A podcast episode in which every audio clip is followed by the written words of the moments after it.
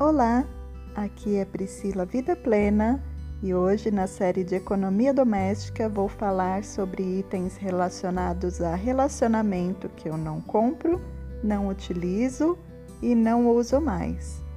Primeiro, presentes por imposição de datas comemorativas. Segundo, produtos de revistas, roupas para ocasiões especiais, embrulho para presentes roupas para Natal ou Ano Novo e lembrancinhas nas viagens.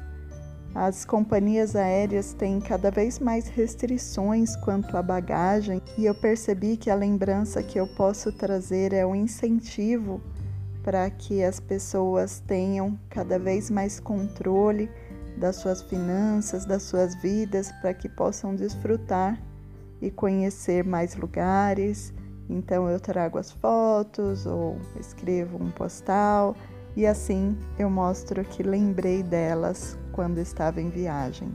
Amanhã vamos falar sobre itens de vestuário e peço que continuem acompanhando aqui, lá no Instagram e continuem compartilhando com os amigos e familiares.